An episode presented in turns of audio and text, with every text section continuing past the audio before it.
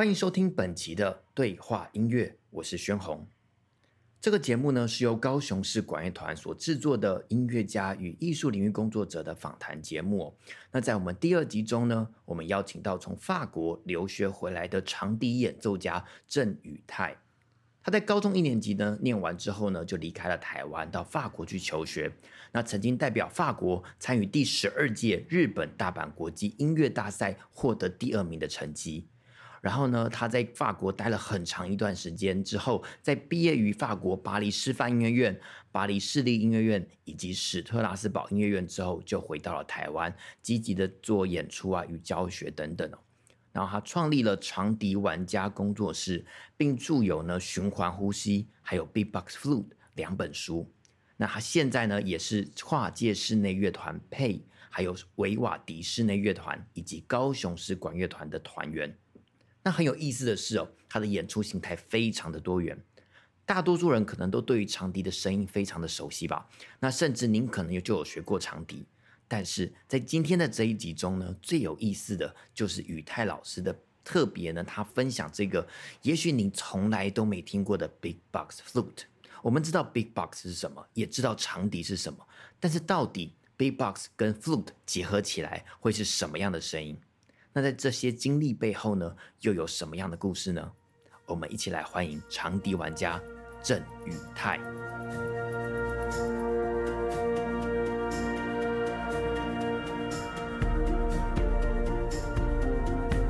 那我们现在在现场的就是我们的郑宇泰老师。嗨，大家好，我是郑宇泰。好，老师之前是在法国念书，对不对？对。老师在法国念书，大概待了多长一段时间？我在法国待了十一年时间，十一年哦、哇，十一年很久哎，所以大概是什么时间点开始出去的？呃，大概是在我高一念完的那个时间点出去，然后就去法国那边念书这样子。老师高一就出去了，对，然后就在那边待了十一年，这样大概是呃十五岁差不多，差不多差不多十六岁，十六岁哦，哦，所以高一哦，高一念完然后出去，然后等于说那这样是。他们哦，因为他们是音乐算，他们是音乐院嘛，所以对音乐院基本上是没有呃下限的，没有年龄下限，对，所以你几岁去念，你考得上，就代表你的能力，你就可以进去念音乐院，对。哦。但是当然，我也我还是有念，就是当地的法国高中这样子，所以就是有念高中，然后也有念音乐院这样子，然后一路这样子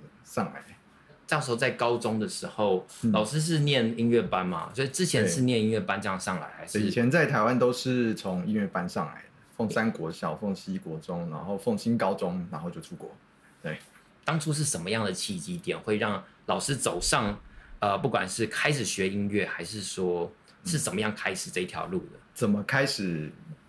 进入学音乐这条路吗？或者是说，说什么时候开始觉得？以后就要把对对，其实因为我相信，应该很多人在小时候，其实可能就是像比如说我，我也可能是像爸爸妈妈他们就说啊，那、呃、就是送我去什么学学钢琴啊，嗯、然后唱唱歌啊什么之类的。然后学久了之后，对，可能在某一个我自己是觉得，我不知道，就老师这边有没有什么，在哪一个时间点突然间觉得，对，这是这是我想要的东西，所以我想要去继续。其实一直以来我都觉得我不想当音乐家，真的、哦，真的，从小到大 完全出乎意料之外。就是念音乐班的时候，因为音乐班里面相对来讲环境非常单纯嘛，所以我们也没有机会接触到其他其他班级的学生，也没有机会接触到其他的科目，顶多就是国音数，然后甚至每堂课都常去做，就是乐团的练习这样子。对，所以。从国小考到国中，再考到高中，这每一次在考之前，我都跟我妈说：“妈，我不想念音乐班，可不可以？”然后每次就说：“可以啊，你考不上，我就我们就不要念了。”然后就考上了，所以就只好念了。那你念了之后呢？呃，其实你我也没有想太多，就是就一路这样子念下去。就像我说的，只要环境太单纯，其实人不会想太多，也不知道，其实那么年纪那么小，也不太会去思考说。我究竟要往哪一个不一样的方向？是是，对啊，通常都是父母先帮你定一个方向，然后未来你再继续去选择嘛。对，对，然后就是到了快要升高中的时候，对，然后我老师建议我说，我要不要去呃法国一趟？因为他觉得我吹的还不错，然后可以去留学这样子。嗯，对。然后因为那时候其实高雄出国的人还不多，我们身边的人出国的其实也几乎是没有，所以没有人可以问。然后，所以一开始的时候我是拒绝了，对。然后后来是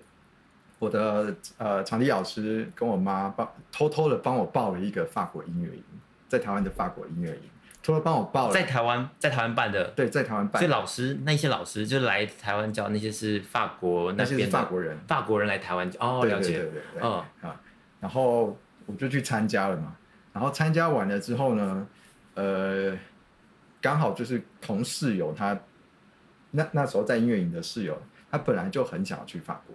然后他跟我一样的年纪，所以是稍微有点被他感染的，然后就想说，在音乐营的时候就打电话给我妈说，啊，我可以出国吗？然后，然后就这样决定了，对，然后就出国了，所以就是没有想太多的状况。所以那时候，那个你妈妈是就是。接到这通电话，感觉是什么？就是啊，这个儿子中计了。他他应该也是没有想太多，因为我们老师都说啊，只要去三年就可以回来了。对啊。哦，结果殊不知，但是对，因为欧洲的学制的关系嘛。对啊，对啊，所以对啊，对，我觉得确实就是时间并没有那么的确定，对，读几年就可以结束。对对，哦，就这样，然后就出去了，然后一直这样一路这样走走走走到现在。对啊，这样子有没有觉得？我我我我觉得老老师的生活经验跟他的不管是吹奏的呃乐器啦，还是什么风格类型，其实我觉得很多元。但是如果说现在回头看这段时间的话，嗯、你会觉得说有没有别的想要做的事情？其实是当初并没有呃觉得哎，因为因为毕竟都必须一直学音乐，嗯、然后学上来，所以嗯，其实在这个中间，我一直很想要做的就是呃。广播电台主持人，但是我以前口才超级差的，所以其实那个只是一个幻，因为我爱听广播，我也超爱听广播，对所以，就常常是听到半夜三点那种。太好，所以我们今天很有荣幸能够来老一起来分享这个经验。对，好，我们回到刚刚的那个法国的部分哦，所以老师后来就因为这样子的学习过程之后，嗯、然后跑到了法国，对不对？嗯、然后在法国就待了一待就待了十一年。对，那。在这段时间，老师有没有什么？我我我有看到老师的简历哈，然后上面有提到，就是那时候有在那个史特拉斯堡的音乐院里面做这个实验剧场的助教。对，这是一个什么样的经历啊？其实就是那时候，呃，斯特拉斯堡我们学校开了一堂很新的课，然后那堂课呢是请戏剧老师到我们学校来教音乐家。如何站到舞台上，拿着你的乐器演戏？对，因为它的概念是，因为我们是属于 performance art，就是表演艺术类别。对对，所以我们音乐家站到台上，理论上来讲，应该是要表演。表演对，但是一百个音乐家里面有九十九个站到舞台上，是锁在自己的世界里面，了解，不太知道如何跟台下的观众去互动、嗯、去表达，然后。去把你的音乐放在观众面前，是对，所以他就我们就开了这一堂课，很有意思哎。对啊，一开一开始这堂课的时候，呃，报名人数其实不太多，因为大家也不知道这堂课到底要干嘛的。我其实我光听老师这样介绍哈，我说真的，我自己如果在学校里面，我都想去。哦，对啊，因为我觉得这是一个很很不一样的角度去，呃，不管是看。不管是身为在台上的演奏者，还是一个观众，或者做制作角度，其实是一个很有意思的一个方面或者方向去看一个，不管是对我就是一个演出啦，一个制作这样子。对，所以当初我也是光看到这个上面的简介，是，然后他就说如果有兴趣的人，请到某某就是教室，然后我们来开个会这样子。哦，对，所以我就进去了，然后就进去开会，然后那时候呃。虽然已经在法国很久，但是法文对我来讲还是会有一点，还是会有很多的用语我不太清楚的，对，所以那时候在那边工作之后，当然就是慢慢的学习，但是所以我就进去了，然后呃，里面还有很多，有一些大部分是法国人啊，对，但是还有一些比如说日本人什么的，对，然后日本人的语文就不太好嘛，对，所以总之就是这堂课开完之后，然后我们就约了一次上课，然后我们排一个就是每个学校都可以固定的课程。然后，主要这个课程我们就是一开始当然还是有，呃，戏剧的，去戏剧的上课的方式，对，就他因为我们老师他也是第一次接触这样子的课程嘛，对啊。哎，你老师是就是上这堂课的老师？对，上这堂课的老师。对，我们老师他是 Marco Rossi，然后他是呃，他也是一个演员，然后他也是舞台剧场的，就是教练这样子。哦，所以他所以呃，所以意思是说，他那时候是第一次接像这样的课，是来带呃音乐家从事像这样子的一个对对，就是来他也在不断去思考说，怎么样让我们拿着我们自己的乐器站到舞台上去表演一个东西，对。感觉超精彩的，对，所以就是有很多的戏剧的课程在里面啊，然后还有很多的眼神对眼神啊，哦、然后还有很多的我们拿着自己的乐器，或是呃没有任何没有任何东西的辅助之下，我们要靠我们的肢体，靠我们的眼神，靠我们的所有的动作，去让台下的同学明白说我们在台上做什么，甚至我们在吹一首曲子的时候，我们要试着去让台下的同学了解说这一首曲子。他想要表达的意思是什么？但是是透过肢体人，不是单纯透过音乐，所以就就会蛮有趣的，因为就可以就是就是感觉就是灵光乍现这样子。对，就是突然间，我觉得完全是用另外一块脑在处理这些讯息，对不对？对，就不单单只是在处理音乐上面，又要在处理像比如说想着你要自己要怎么表演，对，然后要怎么自己融入到那个角色当中，对，然后要怎么样精准传递到这个讯息给底下的观众这样。哦，这个是在第几年的时候的课程吗？对对对，就是老师去了，然后大概几年之后参与像这样。呃，我前面八年都在巴黎，然后后面三年在史特拉斯堡。哦，对，哦，所以这堂课是我在史特拉斯堡第二年的时候他开的课。对。哦，所以已经是整个已经老师已经待在那边待快十年、九年、十年的时候，对，才开始回来之前的课程，对啊。这个真的是我我我觉得听到这种课，因为我也觉得这个东西很有意思哦。因为我在看老师的一些、嗯、老师的一些过去的一些简历那一些讯息，然后我觉得其实看到这个点，我真的是眼睛突然一亮，因为不知道，因为其实我自己很热爱就是跟剧场相关的东西，那。呃，可能工作上啊或者什么，其实我也看很多是这类型的演出。嗯、然后那时候，因为我之前在纽约嘛，嗯、然后我在纽约的时候，其实我我觉得我就是休闲时候，我就最爱就是跑到，反正就是一直在找有没有便宜票，嗯、然后那种很便宜的那种，就是可能很小的制作，可能就看他怎么样这么小的东西，然后做的很大。嗯，然后就在想说，然后又看到他们，因为纽约嘛，然后觉得他们有很多那种呃，也是一样演出的演奏类型的。嗯也不完全是音乐剧，嗯、是他们的演员本身就会演奏，嗯、可是他边演奏边演戏，嗯、然后他可能是一个很轻松的戏剧，然后只是说他们演一演奏就开始弹起歌来，然后就很自然，嗯、然后其实我就在思考说，哇，这样子真的是，因为我觉得有时候会觉得音乐其实毕竟，如果呃呃这个这个是每个人观点对于音乐的观点不同啦，但是我觉得音乐毕竟它还是很。相对于很多不同其他种艺术来说，其实是很有一点距离感的东西。嗯、可是我觉得加加了像这样的成分在里面，是让那些不没有那么的呃，不管是没有那么理解古典音乐的人呐、啊，还是什么，就各种领域的人，其实他可以用不同的角度去感受，在于一场不管是音乐的演出也好，还是用不同，就是我觉得这是一个很不一样的媒介了。嗯。对啊，所以我就是看到这个，我就觉得哇，真的是，然后又想到说，因为我前一阵子有也是有去巴黎嘛，然后也在那边呃听到一些朋友在那边分享这个关于在巴黎的，他也是在那边呃学，他是吹竖笛的，然后然后就是有一些他那边的经验啊，然后什么，然后一些非常前卫的东西啊，那我觉得这个部分老师有没有呃什么可以跟我们分享，就是在巴黎那边。因为刚刚提到所谓的实验剧场，好、嗯，那实验剧场跟音乐之间关系，那像比如说在法国啦，我的意思是在法国或者在欧洲，有没有什么就是它的形态、演出形态跟回到台湾来之后，嗯、有没有觉得就是落差很大，啊，还是什么样的感觉？我觉得在法国的演出的模式是，当然就很千奇百怪啊，从你。觉得看起来非常低俗的东西，何谓低俗？何谓低俗？他可能穿着一个三角裤，然后呃前面绑着一根棍子，然后不知道你说 哇，很前卫，很前卫，对，非常前卫。对，你不知道他在干嘛。是，然后他会摆上一些就是他的所谓的概念，然后这些概念一看就知道是屁话，但是它就是一场艺术演出这样子。是，是对，然后道很呃，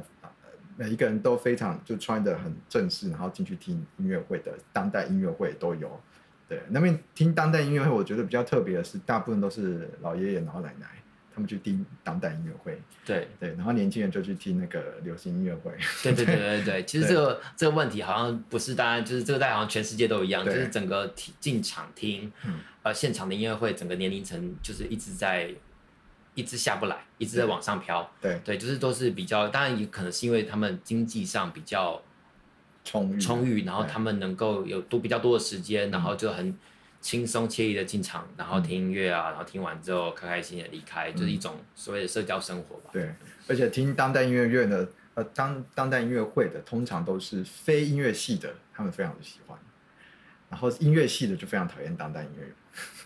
真的真的哦。对，大部分是这样子。啊，所以其实回台湾也是差不多都有同样的类型，就是当代音乐会当。你是一个呃所谓素人，就是呃非音乐界的人去听的时候，你会觉得有很多好玩的元素在里面。当然你知道这个东西跟你以前听到的古典音乐是不一样的，但他们会觉得新的东西很好玩。古典古典音乐好听，可是稍微有点沉闷，对，就是还还是会有一些分界。然后音乐界人就不太去听当代音乐会，对，反正音乐界的人去听古典音乐会呃比较多，就比较传统的曲目。比较多了，嗯、对啊，甚至就不去听了，嗯，不去听还是占更多数。因为我一直觉得说，在欧洲其实当代音乐整个的发展，就是他们真的走得很前面嘛。因为整个的音乐史来说好了，这、嗯、他们就一直在尝试一些新的东西、新的尝试什么的。嗯、我觉得那个整个环境，大家对于这样类型的音乐的接受度，其实也相对的。一我觉得也相对高了，嗯、就是说，可能对于这些新的的声音啊、新的效果啊什么的，嗯、那在台湾的时候，其实，在做这一块的人其实并没有太多，嗯，那可能对比较少，比较少，因为可能也是因为整个的风格类型啊，其实，嗯、呃，不知道，就是这个这这可以讨论到的层面很多啦。对啊，对啊，对啊，对啊，我觉得那个比较不是我们自己本身的文化，对。对对对。如果他可以，比如说，呃，所谓西方的当代音乐。但是这些东西是由东方的乐器去演奏的时候，其实还是蛮多人喜欢的。对，就是它也算是另外一种呃，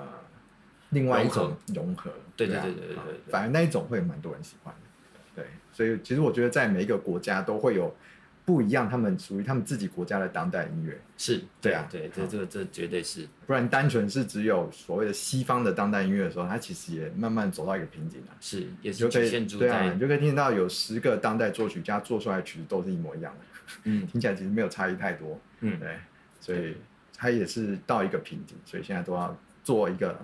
种族大融合的感觉，嗯嗯，对，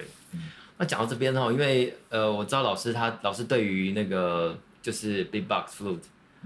就是老师这个部分非常的厉害。然后呃，我只我很好奇，这个部分是因为参与了像这个在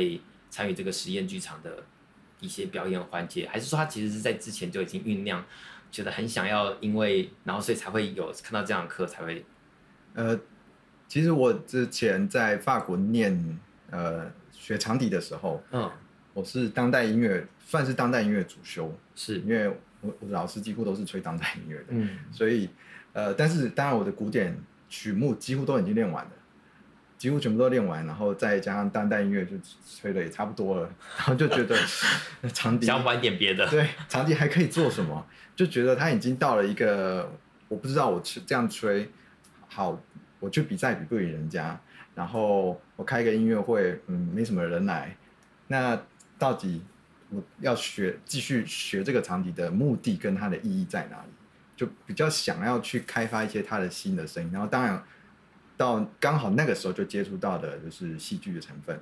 对，然后就试着把一些有这样子 B-box 的元素的曲目放到我自己的戏剧里面去，然后在台上做一个演出，然后把整个东西做一个融合的时候，哎，发现这个效果还不错。尤其有蛮出乎我自己意料之外的，而且我还是用法文 去演戏，好厉害！对，用法文演戏，然后再吹这些东西，然后观众给我的回馈，我觉得蛮好的，所以我就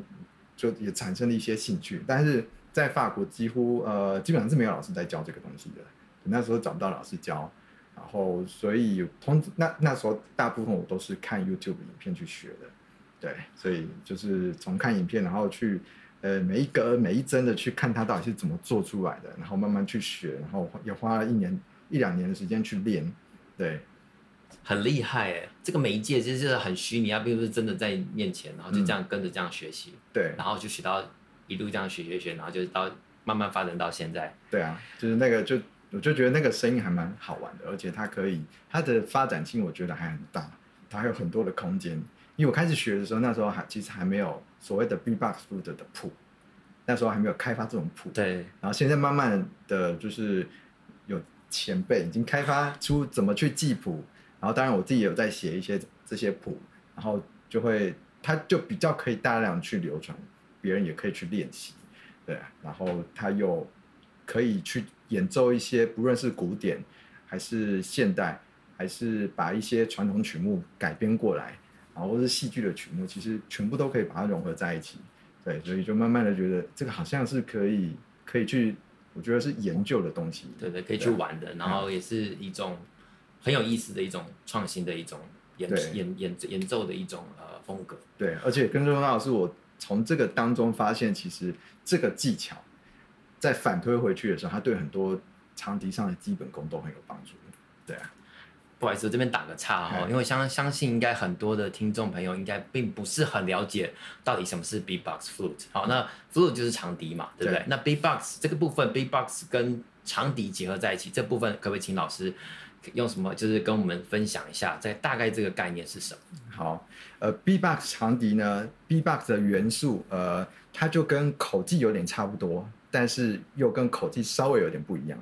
它是呃，它的概念有点比较像是阿卡贝拉里面的人声打击 （vocal percussion）。嗯，我们就是把人的声音当做是爵士鼓，然后把它呃把这几些声音呃组合在一起。然后做成爵士鼓的声音，比如说大鼓、小鼓跟拔，是比如说打击乐里面非常最基本的三个要素。所以在 vocal percussion 里面，呃，大鼓、小鼓跟拔，它组合起来，它就会变成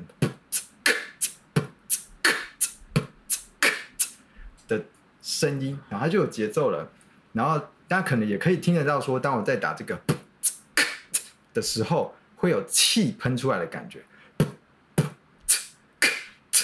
那这些气呢，放到我们长笛上的时候，刚好长笛它要发出这些声音是需要吹气的，所以长笛需要吹气的情况之下，刚好这些大鼓、小鼓跟拔，它可以产生一个非常有冲劲、非速度非常快的气流，然后刚好跟长笛做摩擦，那就可以。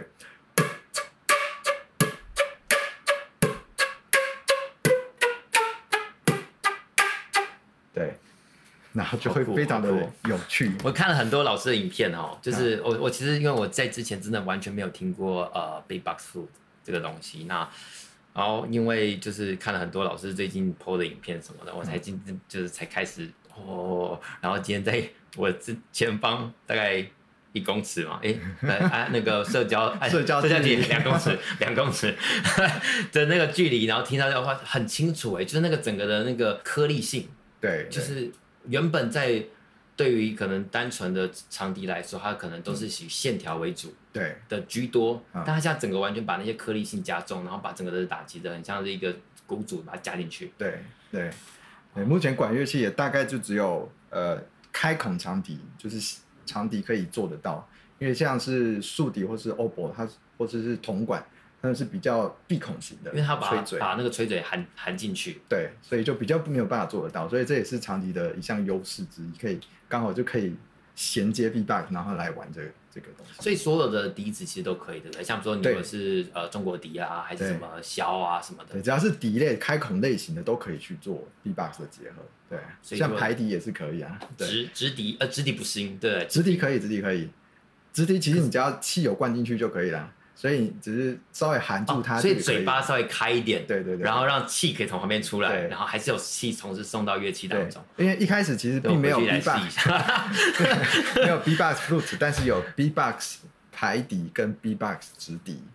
一开始其实是他们去这样子做演出的，就是那些 B-boxer，他们加入了排笛跟直笛下去演出，然后大家就眼睛为之一亮，然后最后再有那个 Great Fatillo，就是所谓的 Bebop flute 的始祖，然后他就把它加到场地上，就变成大家非常非常爱的现在这种这种另类的风格，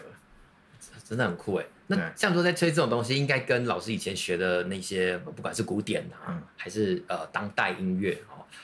的曲风风格，一定很不一样。对，我我很好奇，是纯粹出于自己的好奇心哦。在这样子的，就是不，因为老师现在一定现在现在回到台湾，其实也是还有很多演出嘛。那、嗯、呃，不管是在乐团啊，还是演一些古典的，嗯、呃，一些呃曲目，一些作品，嗯。那像这样的身份的转换啊，会不会觉得，对吧？心境上会不太一样，就是你在吹不一样。身份转换吗？其实我并没有觉得身份转换，就还是还是还是。但是我知道很多人会有身份转换的困扰，就是说，呃，我们平常吹长笛的时候，嘴巴都是看起来非常的优雅，所以当我们要打的时候，很多人就会害羞。老师，我不要，我不要嘴巴张那么开。你说为什么？不好看，对。然后我会喷口水，你喷啊！我在前面给你喷，对，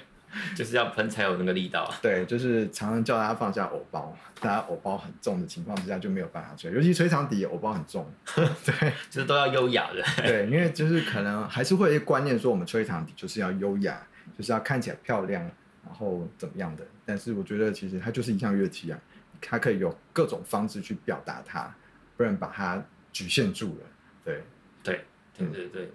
那像比如说这个部分的话，在台湾还有没有其他人也有在呃尝试类似的？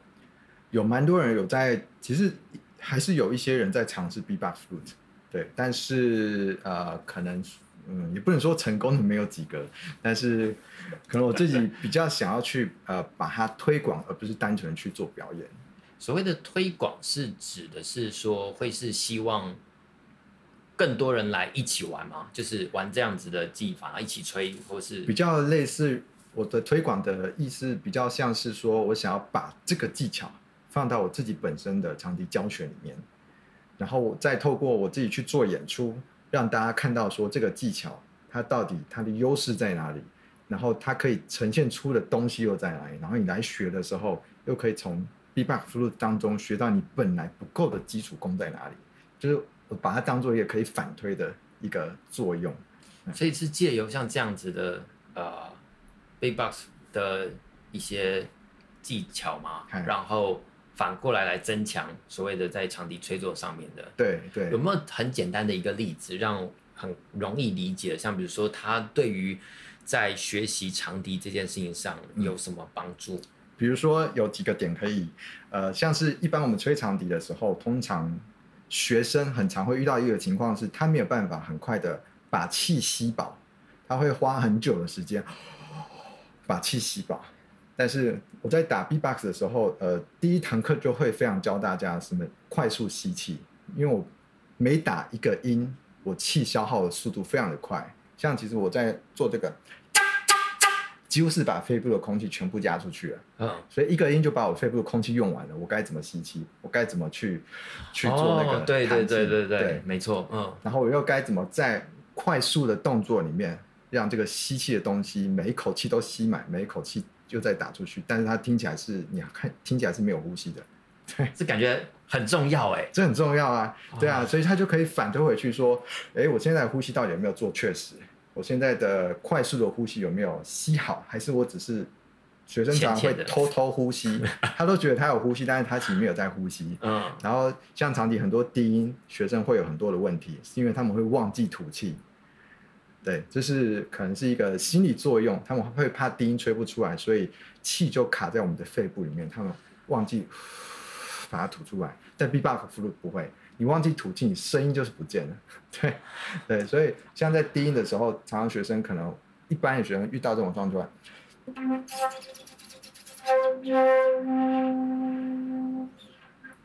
那这个就是忘记吐气。他觉得他有在 很用力的把气吐出来，可是为什么会没有声音？是因为他的气没有办法从他的呃肺部里面被挤压出来。但是我的 B-box flute，我们会我们会常常需要做这个，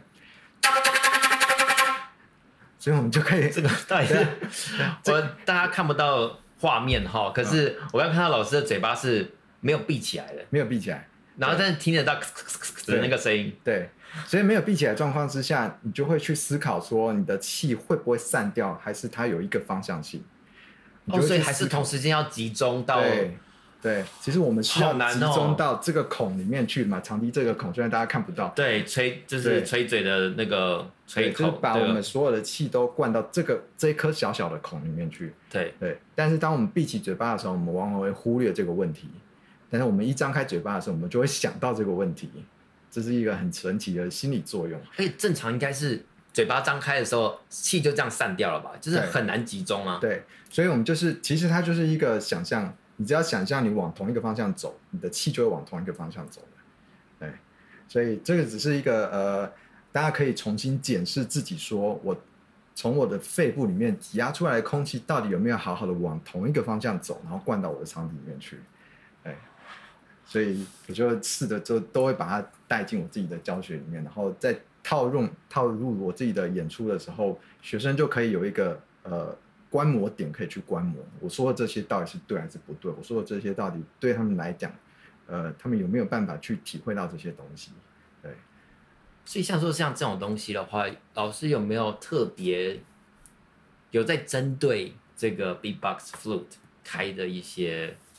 课程啊，或者是完全是针对 for 这个，不是不是像刚刚这个部分是等于说融在老师的呃长笛的教学当中的？嗯。有没有人专门？我的意思其实是有没有有没有人特别是专门就是为了来学这个？就是我我不要学基本的，就来学。有有有啊有啊，对，就是基本还是要要有，对不对？基本要呃，就是当然是学到一定程度，你再学这个东西，你就会上手的非常快。对，就是它可以分不同的阶段去教。当你已经是一个有程度的演奏者的时候，你再学这个，其实很多声音它它都可以做的很完整。对。哦然后刚好，因为我自己有在唱阿卡贝拉，然后又有当过 VP，所以我比较清楚的知道说，呃，爵士鼓的声音怎么样听起来还是正确的。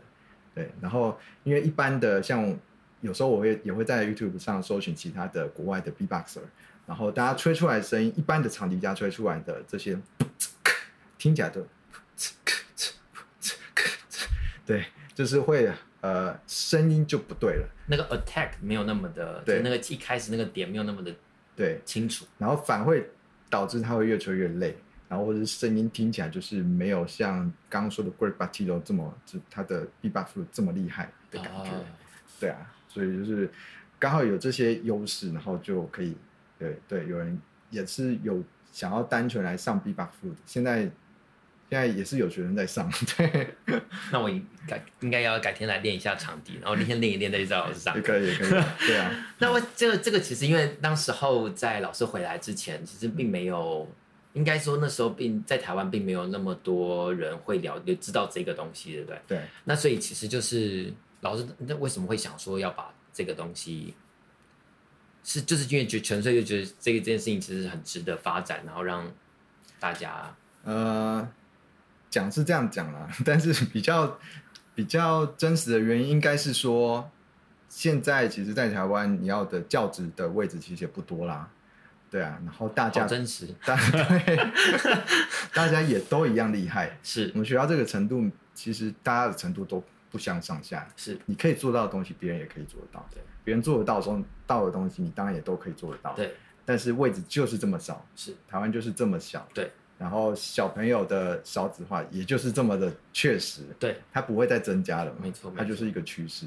那我要继续往那种很窄的地方去走，然后往呃传统价值观的方向去开发，还是我们现在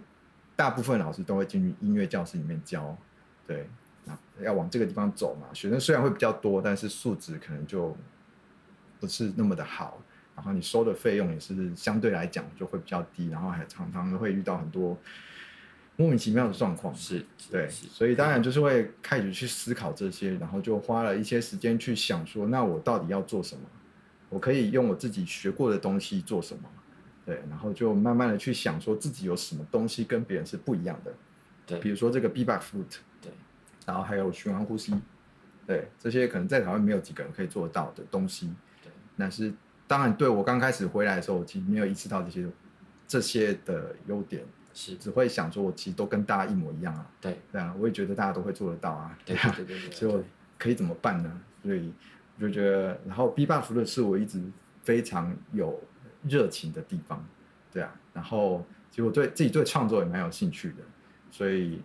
在那时候，呃，教职位置不多，然后音乐教室又不太希望男老师的情况之下，对，对很多另外一个另外一个真实很真实的问题，非常低的家长不知道为什么就是非常讨厌男老师哦，对，就是会有这些问题出现，然后就刚好就反正就是跟一些前辈讨论这个问题，然后跟他说。我想要做的事情是什么？嗯，因为其实当初我在回台湾之前，我其实我就已经想了一年了。因为那时候已经在石宝音乐院工作了嘛，嗯，然后本来也是要留下来，然后哦，对，这也是一个很当初这个决定，其实也是一个很对啊很困难的决定，对啊，嗯，但是那时候就刚好就就这可以讲嘛，太阳化学运，哦，所以就那那时候刚好遇到太阳化学运之后，所以我们在石宝，然后也就。呃，走上街头，然后去跟他跟大家宣传，就是所谓的理念嘛，嗯，对啊，然后自己也写了一些歌，然后放上去这样子，对，然后那时候我就觉得台湾应该会开始不一样，对，所以就当下就决定说，我就当然还是自己去，呃，拿一张纸写下来说，如果我回台湾会失去什么，会得到什么？如果我待在这边会失去什么，会得到什么？然后评比出来，然后发现说，嗯，哪边的勾勾比较多？对，哪边勾勾比较多？哦，好，回台湾勾勾比较多，然后就回来吧。对，当然那时候回来是会有很多的朋友，甚至我爸妈他们都会说，你不要回来，你在那边都有工作，你干嘛回来？嗯，对啊，对对对。但是我觉得其实，呃，音乐的世界越来越贫瘠，这不是只有台湾的问题，对对，这是全世界的问题。对，你说台湾的呃音乐老师收的费用不够高，一直都很低。但其实在法国也没有很高啊。嗯、我那时候在法国教教学生，一堂课也才十九欧，其实差不多才也才四五百块台币而已。对啊，好低哦。对啊，对啊。然后像我在学校的助教，呃，助教老师，他们那时候上私人课的，私人课的时候，他们是收六十欧，相对来讲是两千四百块台币。对对。但是现在就一千八百块台币，其实就没有跟台湾几乎是不相上下。嗯。但是我们会觉得法国的。音乐体制非常的完整嘛，对，理论上来讲应该是这样。是，可是他们的学费跟台湾其实也都差不多啊。然后伴奏费有一些伴奏一个小时也才收十五块欧元而已，然后最多也就是三十块欧元。伴奏收十五块是一个小时，一个小时，对。哇，这个十五块欧元不就等于应该会跟他们那边的一些其他的零零工差不多吗？零工更低，零工大概八呃七八块欧元这样子。哦，对，所以就是也是很低啊，所以对对，其实没有高哪去，没有高哪去啊，啊而且又是加上我们是外国人，你要进音乐院或者是去他们的机构工作，基本上你必须要有他们长期居留，或者是你就娶或者是嫁给一个法国人，拿到他们法国居留，你才有可能。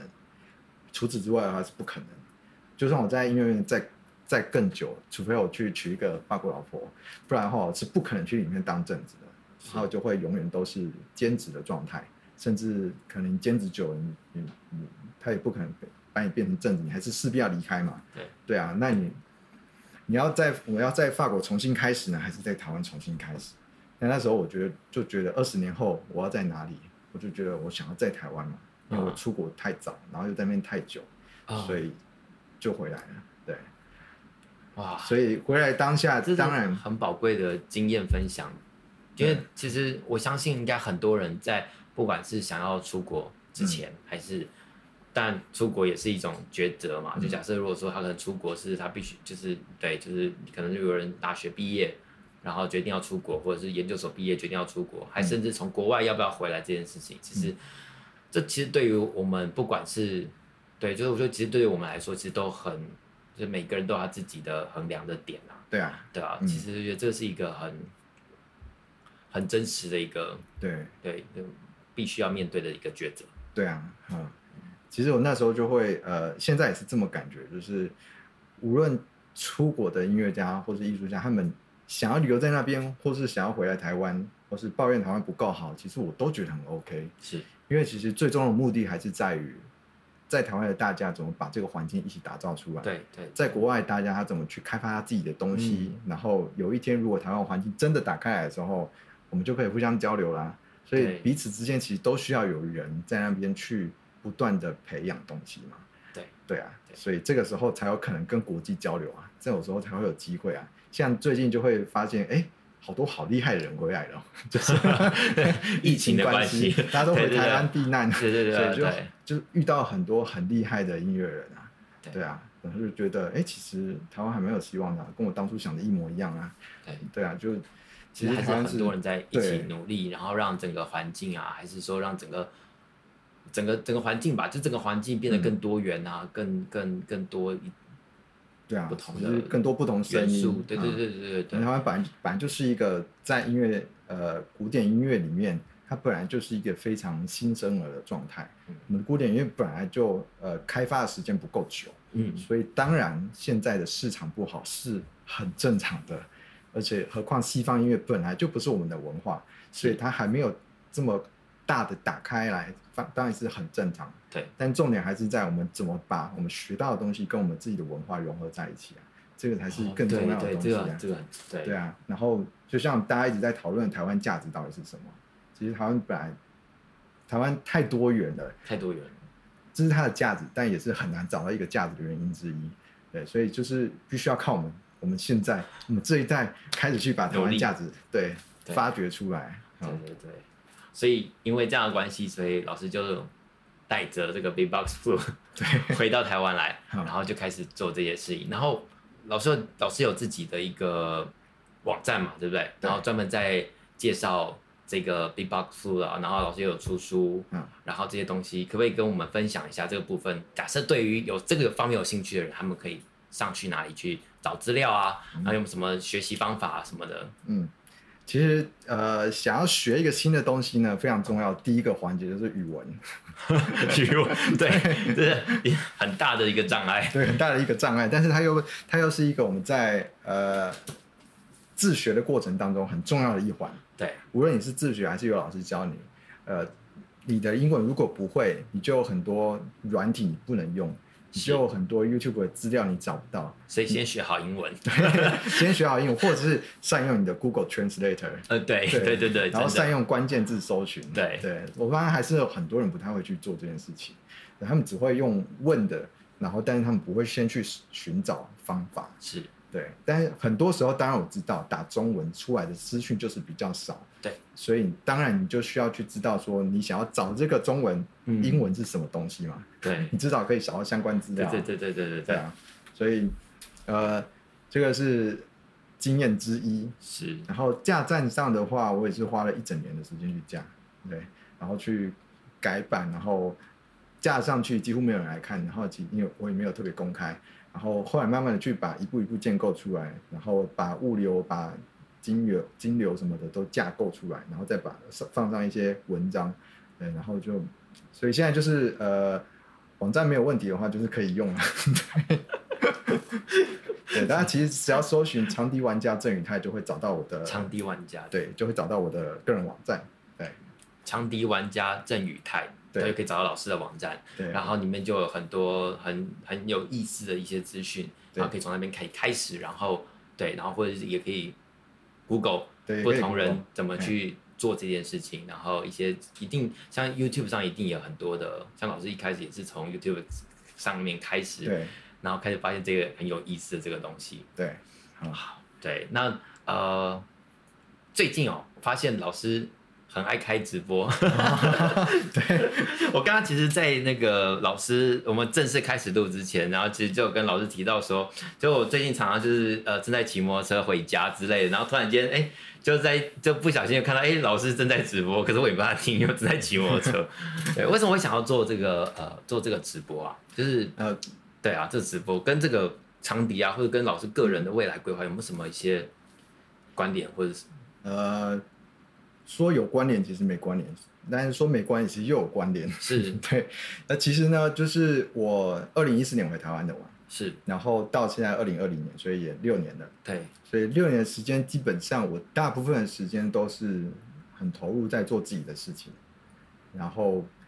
几乎很少，呃，也不算没有交流，但是就算有跟别人讲话，但是都没有聊到比较深刻的东西，因为有太多事情想要聊了。对，然后太多工作上的东西想要完成，对，所以就没有机会，呃，让大家比较了解我这个人是怎么样的，嗯，对，然后相对来讲，我就会发现说，可能，呃，有一些家长或者是老师，他们就会可能对我很有兴趣，可是他们又不知道如何开口跟我聊天，然后他可能他们可能也怕打扰我的时间，或是打扰彼此的时间，所以就可能下了课就拜拜，然后或者是平常也没有没有什么可以交流的空间这样子。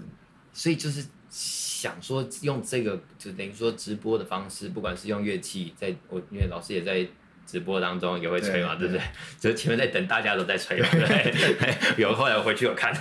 对，然后所以就是然后分享一些老师这边不管是一些价值观或什么，对，所以开直播的目的我比较想要的是，而且我想要跟别人做一点不一样的东西，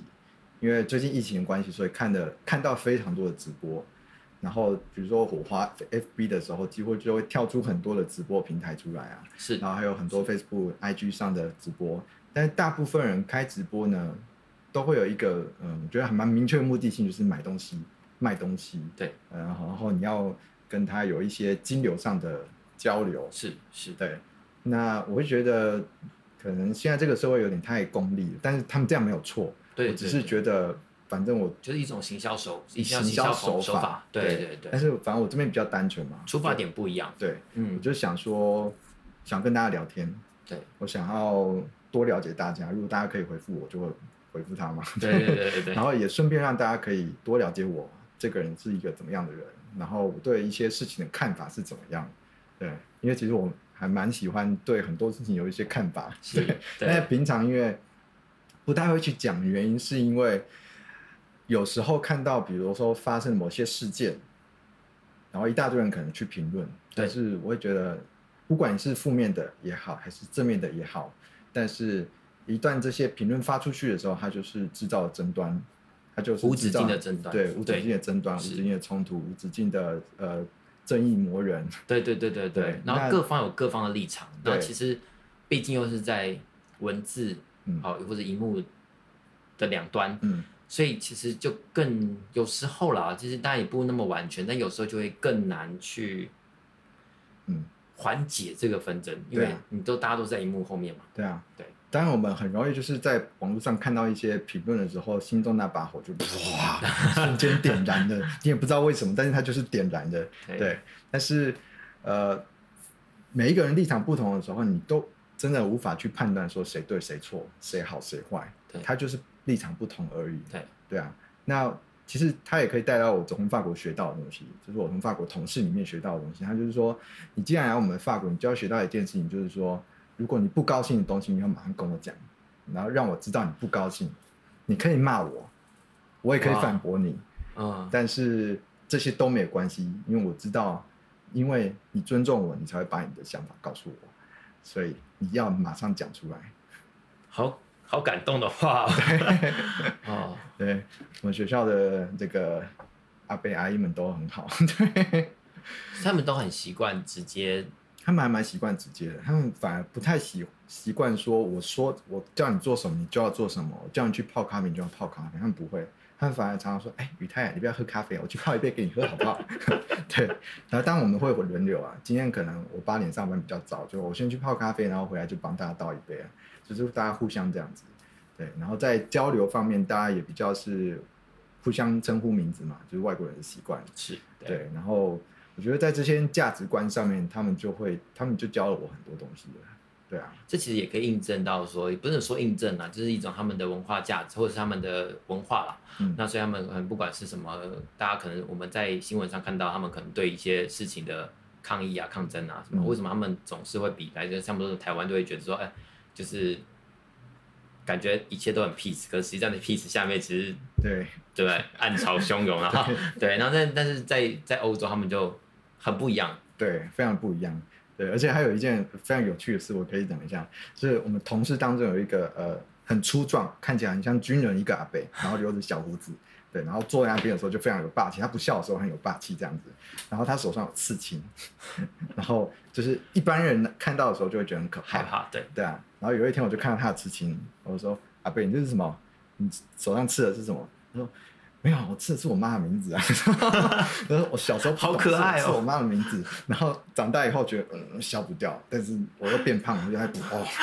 就变很宽这样子。然后是一颗爱心这样。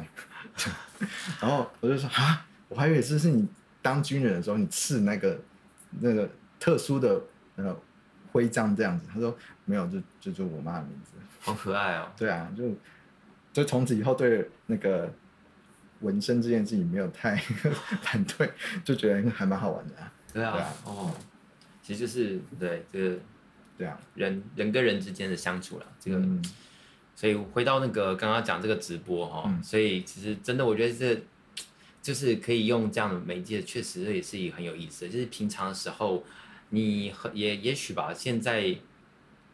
呃，我们。当然也不可能随便就见面，然后就在聊一些这种比较属于个人的价值观啦，嗯、或者一些个人想法这种事情，对啊，嗯、对，所以其实也是说今天能够很高兴能够邀请到老师来到我们的这个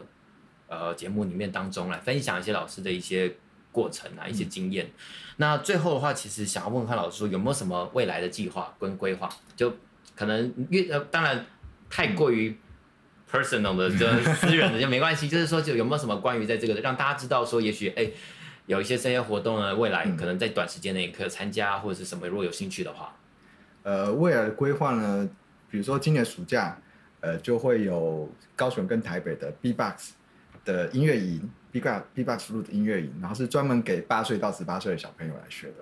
对，我这个年龄层也蛮宽的哦。对啊，对啊，对啊，就是专门给未成年的。小朋友来、oh. 呃学长笛，然后也顺便或者是已经学过长笛，然后来接触 Bebox Flute，然后去去体验一下到底它的好玩的地方在哪里。所以假设我十八岁以下，但是我完全不会长笛呢？